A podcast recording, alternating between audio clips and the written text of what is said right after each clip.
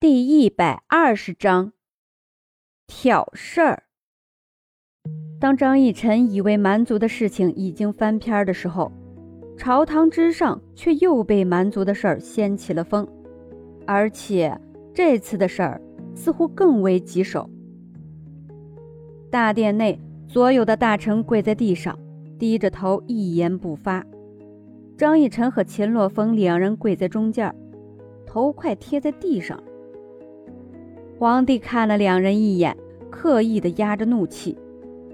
蛮族明明已经签署了附属国的协议，但现在的边境又遭到偷袭，这次竟然毁了整整一个村庄。难道说？是蛮族出尔反尔。张逸晨和秦洛风两人是负责蛮族战事的将军，他俩也不明就里，这让皇帝更郁闷了。现在这件事情很棘手。张逸晨、秦洛风，你们两个都是朕的爱将。蛮族那边公然挑事，我觉得。皇帝话音未落，就有人送来了急报。看完急报的内容，眼神更为犀利的看着两人。知道这信上说的什么吗？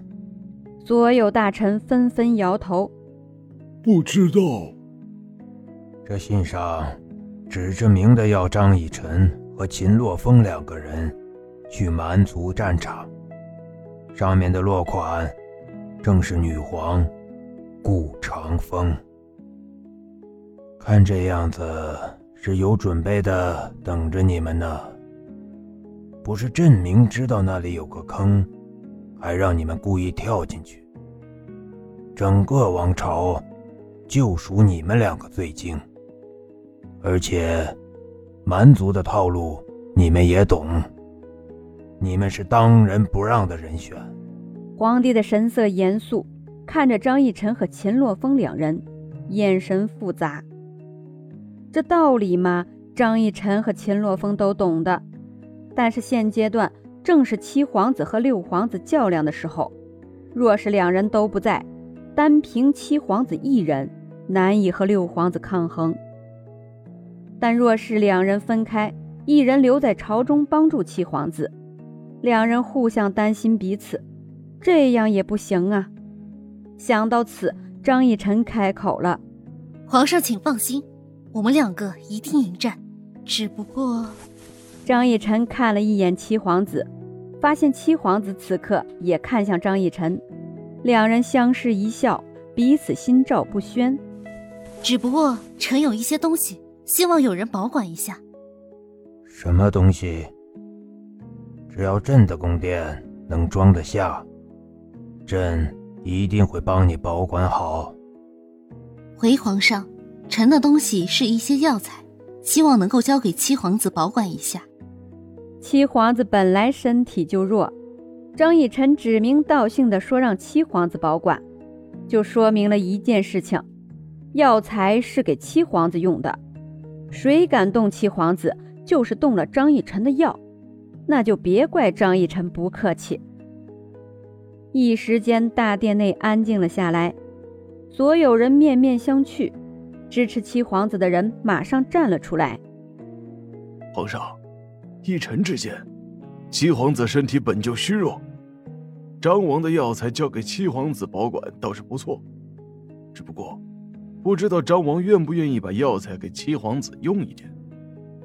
这药材本就是给七皇子用的，臣和七皇子的关系不错。只是现在那些药材还没有选出来哪一些比较好而已。这话表明了张逸晨是站在七皇子这边的。好，朕允了。下了朝，张逸臣和秦洛风两人又要准备出行的东西。蛮族那个地方真是一点儿都不让人省心。只是这次两人又会遇到什么？毕竟这次蛮族可是有备而来的。逸晨，乐风，留步！七皇子叫住了两人。怎么了？张逸晨展现出一个少女该有的笑容。这次在战场上，你们一定要小心。在朝廷这边的事情，你们不用担心我，我做事谨慎，和我一并的大臣也不少。七皇子叹了一口气，实在是承蒙二位的厚爱，我实在是没有想到，你们两个要去战场了，竟然还在为我着想。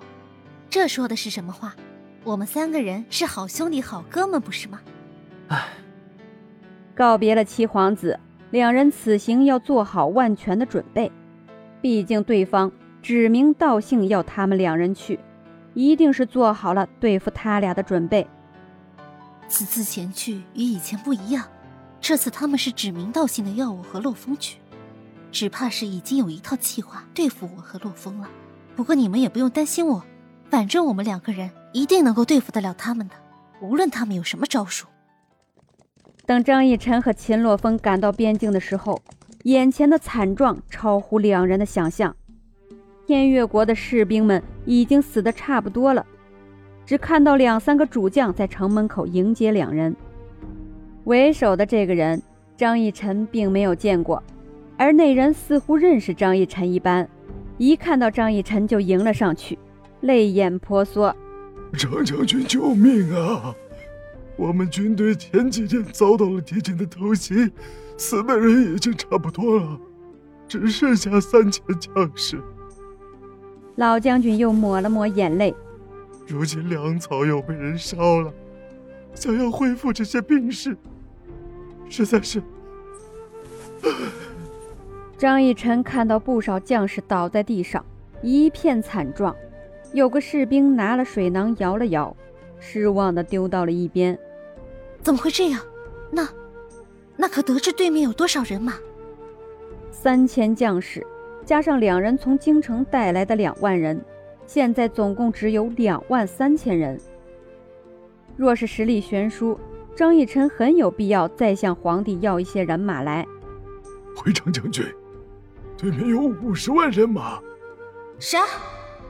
五十万人马，张逸晨眼前一黑，竟然直接晕倒了。